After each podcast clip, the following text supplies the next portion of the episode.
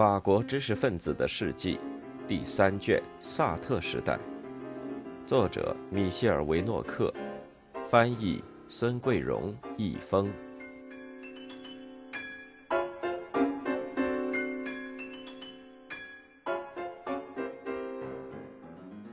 一，从安德烈·纪德到让·保罗·萨特。自从发表《苏俄札记》引起轰动以后。安德烈·纪德就渐渐不再是良知的导师了。战争和法国的被占领更加快了他的隐退。他参与了德里厄主持的《新法兰西》杂志1940年12月和1941年1月两期的出版工作，这表达了他希望自己的作品被人阅读的愿望，但毫无做典范的用意。他尤其表现出自己的犹豫不决。这些摘抄丝毫无损于他的名誉，人们甚至从中看到他对那些表示忏悔、自责、过分喜欢文学的人感到气愤。他讽刺那个响应民族革命的号召、努力歌颂回归故土的弗朗西斯·卡尔科。我从中看到的只是倒退和屈从。记得也阅读了歌德的作品，并从中感到快慰。当然，这不是称赞德国作家的时候，但也用不着像阿拉贡表现的那样大惊小怪。更不合时宜的是，记得对凡尔赛条约所做的回顾性评论。他在其中这样评价德国人：“现在是他们进行欺骗的时候了。”不过，摘抄的基调虽然很悲观，但还不到民族颓丧的地步。有人说，法兰西已不再是一个伟大的民族。但他还在扮演着伟大民族的角色。可我认为，世界上没有任何一个民族可以将他取而代之，因此必须让法兰西对这一点充满信心，必须让我们自己对这一点充满信心。正如人们所知道的那样，正因为如此，记得才中断了跟德里厄的杂志的合作。一九四一年一月。一向对记得非常坦率的马丁·杜加尔狠狠地批评他说：“您之所以感到痛苦，是因为您没有自己的路线，没有一个可以依靠的根基。”尽管如此，在很多与敌人合作的人眼里，记得仍然是堕落的象征，是新制度所蔑视的社会和时代的代表。一九四一年五月，罗歇斯特凡纳。说服他到尼斯的鲁尔饭店做个报告。报告题目本身并不会引起争议，认识米肖。听众纷纷到场，人来得很踊跃。可是记得收到那个右翼军团组织的一封恐吓信。他跟在场的朋友，主要是跟马丁·杜加尔和马尔罗商量以后，向大厅里挤得满满的听众介绍了恐吓信的内容。为了避免发生殴斗，他决定不做这个报告了。这个决定既不表示不满，也不是一种逃避，但引起一片喧哗。正如斯特凡纳所证明的那样，记得九时十五分出现在讲台上，受到出乎意料的热烈的欢迎，欢呼声持续了好几分钟。记得宣读了他的声明，几次被掌声打断。他足足用了五分钟的时间来朗读他那仅有十行字的声明。等他退出大厅的时候，听众大声的喊叫着，表达他们的愤怒。皮热当时也在大厅里，他提议让尼斯地区军团组织的头达尔南先生来代替记得做一个关于亨利·米肖的报告。人们愤怒地呼喊着“自由万岁，打倒军团”的口号。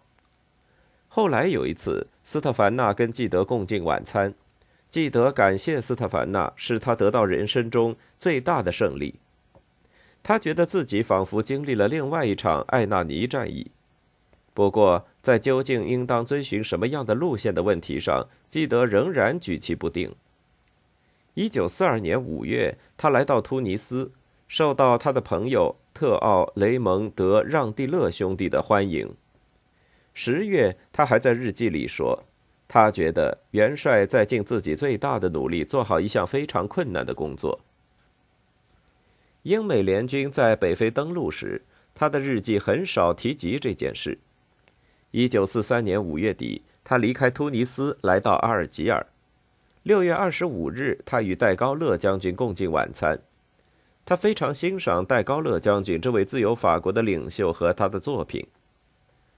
接着，我们谈到创办一个能够团结自由法国的精神和道德力量，或者为成为这种力量而进行斗争的新杂志的时机。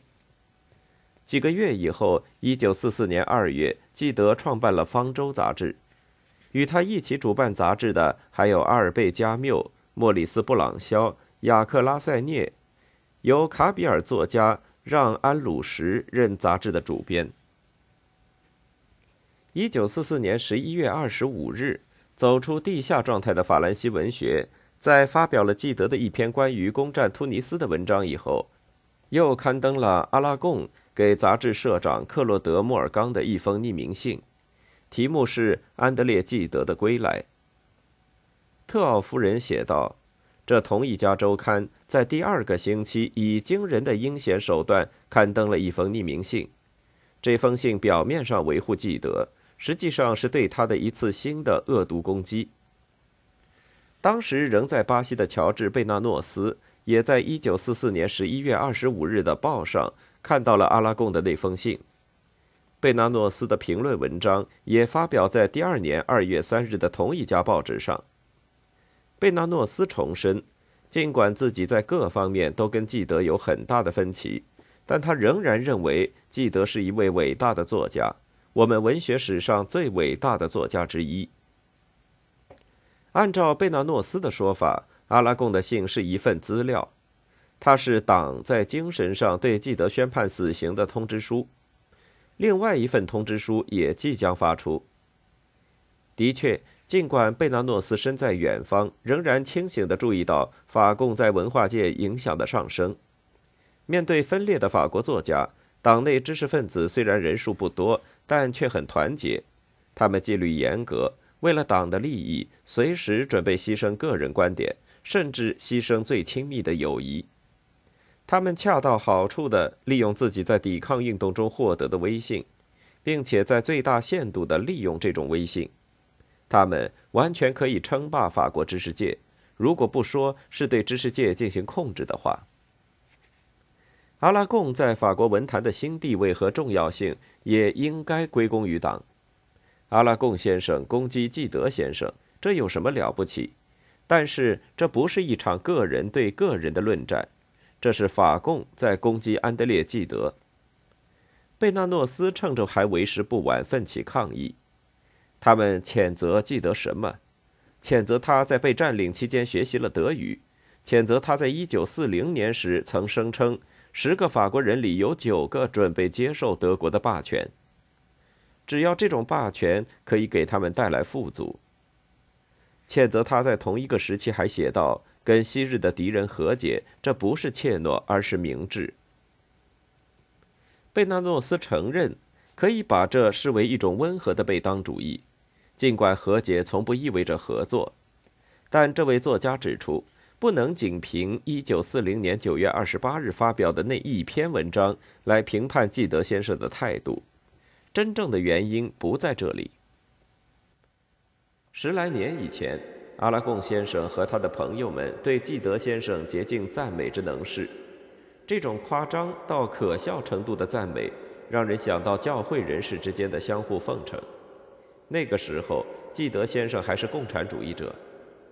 纪德的好奇心把他带到了莫斯科，从那里归来以后，他在一本著名的书里倾诉了自己的失望。但是右派人士对纪德先生始终深恶痛绝。因此，他不可能成为这个正统精神家族中的一员。这是这场战争中最独特的情况之一。而对那个他脱离的左翼组织来说，纪德则成了一个极为危险的人物。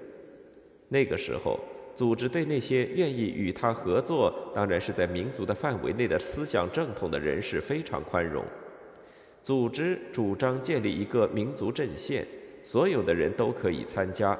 所有与民族阵线和解的政治家、将军、高级教士、法兰西学院院士和女公爵。阿拉贡的文章的结论软弱无力，措辞却异常激烈。这说明组织把纪德视为这种新形式的民族团结的极大障碍。最后，贝纳诺斯提醒读者注意法共在一九四零年这同一年里出版的书刊中所传达的信息。他号召法国人民与德国人民团结起来，反对帝国主义战争，反对戴高乐。法兰西文学对纪德的攻击，并不是法国知识界的全部新闻。更重要的事件是，方舟成了一家巴黎的杂志。波朗同意做杂志的编委，还有加缪。可能还有马尔罗。新法兰西杂志因为清洗法而被查禁。方舟的主编让·安鲁什就想把咖利马尔的杂志跟自己的杂志合并，这个计划没有成功。不过，从1946年4月起，让·波朗与咖利马尔一起创办了《七星手册》季刊。大家请记得负责跟原来新法兰西杂志联系。六十六岁的纪德继续发表作品《特修斯》，继续旅行到黎巴嫩做报告，继续得到荣誉。一九四七年六月，他获得牛津大学名誉博士称号。同年十一月十三日，他抵达了荣誉的巅峰，获得诺贝尔文学奖。当时他正在诺沙泰尔，这时他的生命还剩下四年。纪德在逝世之前与萨特结下了友谊。自萨特1938年在《新法兰西》杂志上发表小说《墙》以来，纪德就对他颇为赞赏。这个新的让·保罗是个什么人？当时他曾要求阿德里安娜·莫尼耶在他的书店里举行一次晚宴，以便让他把自己介绍给萨特。1941年夏天，获释后的萨特想为自己的抵抗小组“社会主义与自由”寻找几位名人。于是他就在西蒙纳德·波伏瓦的陪同下，来看望住在格拉斯附近的卡布里斯的纪德。他们两人碰到的是纪德的悲观主义。纪德让他们去找住在艾尔角的马尔罗，并祝他们能在那里碰到好运。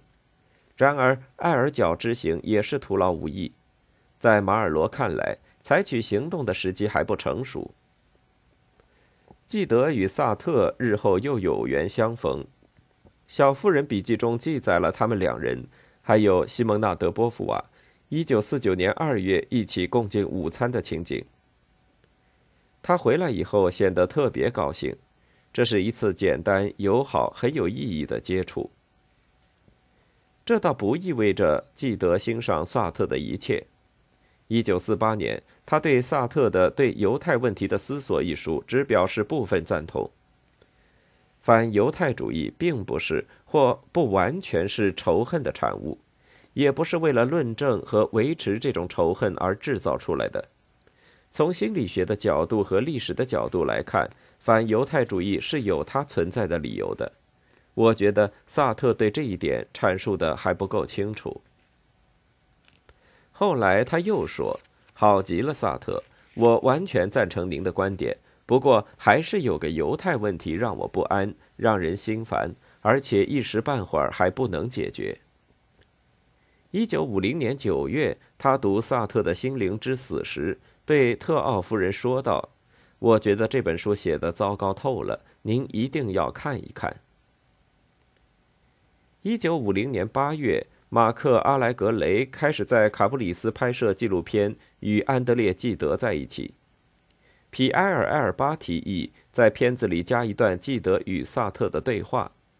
萨特当时就住在附近的茹昂勒潘。尽管拍摄现场乱哄哄的，萨特还是欣然接受了这一片段的拍摄。萨特对所有人都露出自己最好的一面，给人留下最好的印象。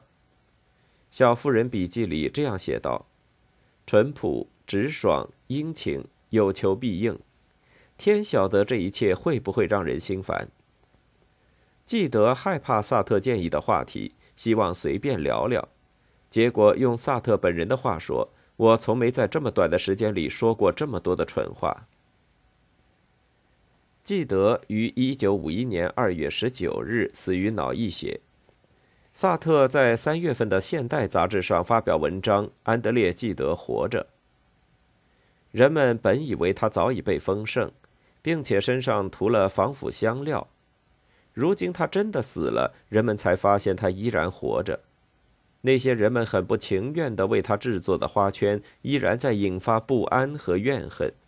这表明他昔日是多么的不讨人喜欢，而且还要在今后很长一段时间里继续让人讨厌。他曾使持正统思想的右派和左派联合起来反对自己。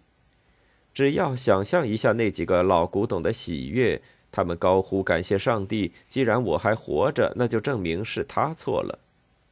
只要读一读《人道报》，刚刚死去的是一具僵尸，就能知道这位已经不大写作的八十岁老人对当今文坛还有多么大的影响。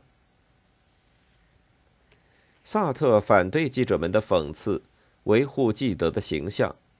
记者把记德描绘成一个胆小怕事的人。萨特说：“有人很勇敢，但不可能每一个人都很勇敢。”不错，记德谨小慎微。他斟酌自己的每一句话，犹豫再三才肯签名。即使他对某个思想或运动感兴趣，他也会想办法有条件的加入，以便让自己留在边缘，随时准备退出。但是，就是这同一个人，却敢于宣扬克里登信仰，敢于进行刚果之行那样的指控，敢于在可能给自己带来危险的时候，公开的站在苏联一边。而当他感到自己错了的时候，不论这种判断是对是错，他又敢于冒更大的风险，公开改变观点。或许正是由于这种狡黠和勇气的混合，才使他成为典范。只有深知宽宏价值的人的大度，才更加可贵。同样，只有审慎者的勇气，才更加感人。没有比这种纪念更可能会让记得高兴的了。接班已经完成。自战争结束以来，让保罗·萨特就统治着舆论舞台。所有的人都见过他的照片，所有的人都认识他，就连那些最不受报刊影响的人也不例外，因为报刊把他放在了聚光灯之下。他首先是凭自己的外貌引人注意。他身材矮小，西蒙娜·德波伏娃在信里称他为他的亲爱的小矮人。还患了斜视散光，只好戴着一副圆形玳帽眼镜矫正视力。头上戴着正规的帽子，直直的头发用一道笔直的缝分开，平贴在头上。经常穿着当时流行的双排扣西装上衣，总是一支接一支的吸烟，要么嘴里就叼着他的海泡式烟斗。被占领时期，他把能弄到的烟头都塞进这支烟斗里。萨特的这种乍看上去让人吃惊的丑陋，等他一开口就顿时消失了。他一开口，用那略带鼻音但很悦耳的声音说出来的，极少是平庸的话。他才华出众，会使用各种乐器，弹奏各种乐曲。他是哲学家、小说家、随笔作家、歌词作者、剧作家。小的时候，他想成为维克多·雨果。长大了，他成为让·保罗·萨特。虽然解放以后他变得大名鼎鼎，但是非常平易近人，非常亲切，无拘无束，全无一般文人的那种让人难以忍受的装腔作势和自负。记得在长达三十年里统帅着法国文坛。他逝世的时候，萨特早已开始接班，不过他接过来的既不是同一个时代，也不是同一份名单。直到战争开始，这位未来的社会介入哲学家对作家的社会责任还无动于衷。当时他是勒阿弗尔中学的哲学教师，整个二十世纪三十年代，他都在写作，用自己的作品让周围的人着迷，跟他的海狸一起旅行。后来，一九七五年，他是这样说明自己的这段生活的：“我生活中的唯一目的就是写作。”我们在前面已经看到，当大作家的梦想从儿时起就萦绕在他的脑际。战前，我只是把自己视为一个个体，丝毫看不到我个人的存在与我所生活的社会之间的联系。从高等师范学校毕业以后，我就为自己与社会的关系创立了一套理论。我是一个孤立的人，也就是说，一个凭借自己的思想和独立性与社会对立的人。这样的人不欠社会任何东西，因此社会对他也无能为力，因为他是自由的人。在整个战前阶段，我都没有政治见解，当然，我也从不投票。不过，他还是跟自己的小伙伴们倪赞和阿龙讨论问题，但他不赞成他们那种早熟，而且他生活的座右铭也是非常自负的。首先是写作，除写作之外，就是舒舒服服的生活。这是对福楼拜的那句享乐主义名言的改写：像有产者那样生活，像半神半人那样思想。与福楼拜的座右铭不同的是，萨特从来没有像有产者那样生活。他最憎恶资产阶级，憎恶他的伦理、他的虚伪、他的社会统治地位。他用自己的无政府主义、极端个人主义与和平主义的个性与之抗衡。他后来说，他正是为了反抗资产阶级，才写了《恶心》和《强》这两部使他在战前出名的小说。他对自己所处的反资产阶级和个人主义作家的处境感到非常惬意。萨特在追忆往事的时候说：“他认为，当他在一九三九年收到总动员通知书的时候，对他来说，一切都发生了改变。正是这一点使社会进入了我的头脑，我蓦然领悟自己是一个社会的人。这是向成熟时代的过渡。”个人主义向社会主义的过渡，问题是要弄清楚一九三九年这道分水岭是否就是如此的清晰。他的奇怪的战争笔记没能说明这一点。一九四零年的溃退和他那持续到四一年三月的囚禁生活，似乎起了更大的作用。他是在特里尔的战俘营里真正发现自己是个社会的人。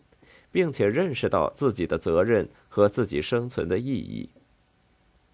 这段囚禁生活非但没有让他感到沉重难忍，反而让他认识了自我。那些证明他在这段时间里的活力、他的快活、他的创造性和他与其他战俘之间的团结一致的细节不胜枚举。一九四一年，他凭借一张假医疗证明获得了自由之后。立刻在巴黎组织了一个抵抗小组，亲自命名为“社会主义与自由小组”。他希望这个抵抗小组的成员既远离戴高乐主义者，又远离法共，直到法共在一九四一年底大批投入到抵抗运动中以后，依然如此。这个包括让·图桑·德桑蒂及其妻子多米尼克。还有莫里斯·梅洛庞蒂在内的小组始终没能超越第一阶段，即召开地下会议、起草和印刷几张传单。可是萨特却在几个月里全身心地投入到小组的工作当中。他甚至还起草了一份极端自由主义的宪法草案，草案的现实性似乎不强。他在西蒙纳德·波伏瓦的陪同下，在未占领区所做巡回演讲失败以后。这个小组因为不知道应当做什么，又不能融入更大规模的运动之中，最后只好解散。萨特的大多数同志都加入了法国共产党组织，德桑蒂即属此列。于是萨特就放弃了直接行动。他先在奈伊的巴斯德中学，后在孔多塞中学教哲学，同时又投入到写作当中，稿纸写了一摞又一摞。期待着全国作家协会来跟自己接触。作家协会成立初期，让波朗就想找他，但是雅克·德库尔的否决使他的想法落空。在法国共产党人的眼里，萨特是个可疑分子。他不是曾经是叛徒尼赞的朋友吗？他不是像很多维希主义者和后来的法监一样，很奇怪的从集中营出走了吗？尽管如此。作家协会还是在1943年初跟萨特进行了接触。萨特又出现在艾迪特·托马的家里，出席作家协会的会议，出现在莫里亚克身边。莫里亚克曾受到萨特一次最无情的打击。事情发生在1939年2月。这位晚辈在《新法兰西》杂志上发表了一篇对那位长者进行毁灭性打击的文章。弗朗索瓦·莫里亚克先生与自由。他谴责《黑夜尽头》的作者选择了上帝的观点。他选择了无所不知和万能的上帝。可是小说是由人写的，是写给人看的。从上帝的观点看，根本就没有小说，没有艺术，因为上帝的目光能刺破表象，又不在表象停留，而艺术就是靠表象生活的。上帝不是艺术家，莫里亚克先生也不是艺术家。莫里亚克自己承认，他始终没能从这次猛烈打击的伤害中恢复过来。这不仅仅是一次当众侮辱，而且还否定了他整个的小说创作观念。他在创作《伪善的女人》的时候，还在考虑这个问题。他试图改变写作方法。他的小说的创作灵感在相当长的时间里都枯竭了。这就是说，在艾迪特·托马的家里，他们两人谁都不会友好的看对方一眼。幸亏他们都是为了别的事情而来的。萨特开始和处在地下状态的法兰西文学杂志合作，在这家杂志上攻击了勒巴泰和我无所不在的班子。有些抵抗分子，如韦科尔，指责萨特不该在1943年6月让迪兰上演他的剧本《苍蝇》。这个剧本，萨特不是首先答应给他的朋友戏剧学院女学生奥尔加写的吗？不过，合作主义的评论界，尤其是安德烈·卡斯特罗在文集上发表的评论，对作者毫不留情。后来，萨特撰文阐释了这个抵抗主义剧本的寓意。这个寓意居然是如此的隐晦，很多人都没有看出来，甚至都逃过了审查。米歇尔·莱里斯在法兰西文学上称赞《苍蝇》，而且从政治效果的角度看，这部作品影响更大。也是在1943年，萨特还发表了一部现象学本体论的论著《存在与虚无》，这也是一篇觉悟与自由的颂歌。这本书当时没有引起注意，但在解放后使萨特成为法国存在主义哲学大师。与此同时，开始了萨特和加缪之间的友谊。加缪曾称赞过恶心，萨特曾为局外人欣喜若狂。他们发现彼此很相似，他们开始互相尊重。战争结束之后，萨特和加缪成了新一代的两盏灯塔。总的来说，萨特不是他自己所希望成为的抵抗英雄。他甚至还在合作报刊《戏剧》上发表过一篇文章，跟让·波朗一样，确实如此。他的伴侣海狸良心上也从没感到过不安。他因为跟一个女学生的私情被教育部解聘以后，在萨特的怂恿下，毫不犹豫地接受了维希电台的一个职务。不过，萨特还是可以炫耀自己很早就参加了抵抗运动，并且从事秘密的写作。正是这些作品为他打开了作家协会的大门。在解放后的法国，人们突然意识到萨特的重要性。就在诺曼底登陆的前几天，萨特因为禁止旁听的上演而名声大噪。该剧于1944年5月27日首次演出。总的来说，合作主义报刊因为剧本的非道德主义而对其猛烈抨击。不过，克洛德·亚梅在《萌芽》上写道：“让·保罗·萨特无疑是继阿努伊之后年轻的法国舞台上最轰动的人物。”抵抗主义者对该剧的称赞却很不一致。加布里埃尔·马塞尔和让·盖埃诺主要表达了他们的不舒服或者谴责。这个剧本对他们来说太黑暗、太标新立异了。萨特跟英雄守旧彻底决裂了。解放以后，《战斗报》的社论作者加缪请他的朋友萨特撰文，描述抵抗的那些日子，回忆被占领的岁月，从而把萨特抬上了荣誉的巅峰。在以后的几个星期里，作家协会的成员们在阿拉贡的带领下。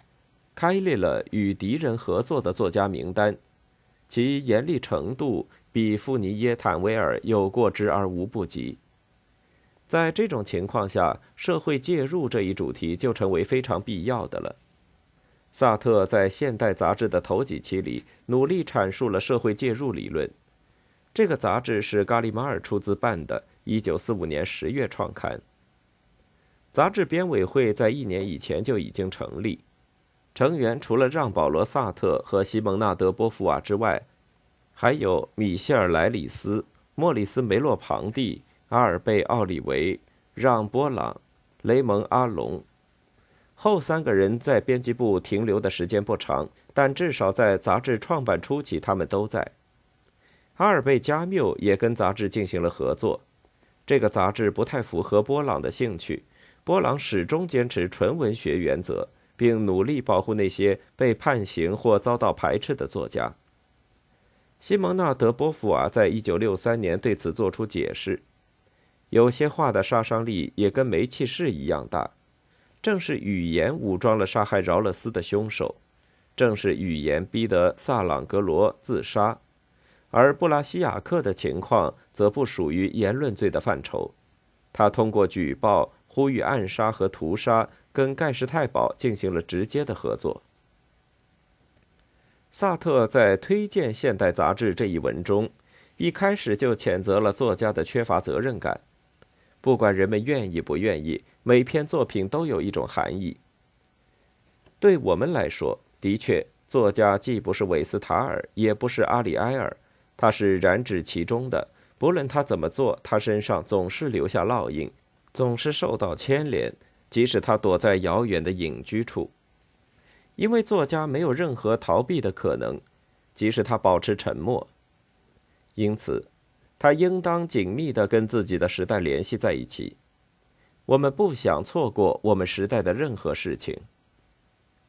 于是，萨特创立了一种很快被读者所熟悉的概念：作家处在自己时代的情境之中。